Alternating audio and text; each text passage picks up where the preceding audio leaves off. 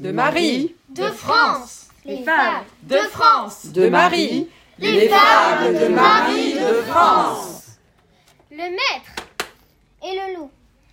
Aouh Traduction. Françoise Morvan. C'était un maître qui voulait apprendre au loup son alphabet. A. dit le maître. Ah, dit le loup. Aussi filin qu'il est filou. B. Dit le maître. Dis encore. B, dit le loup. B, c'est d'accord.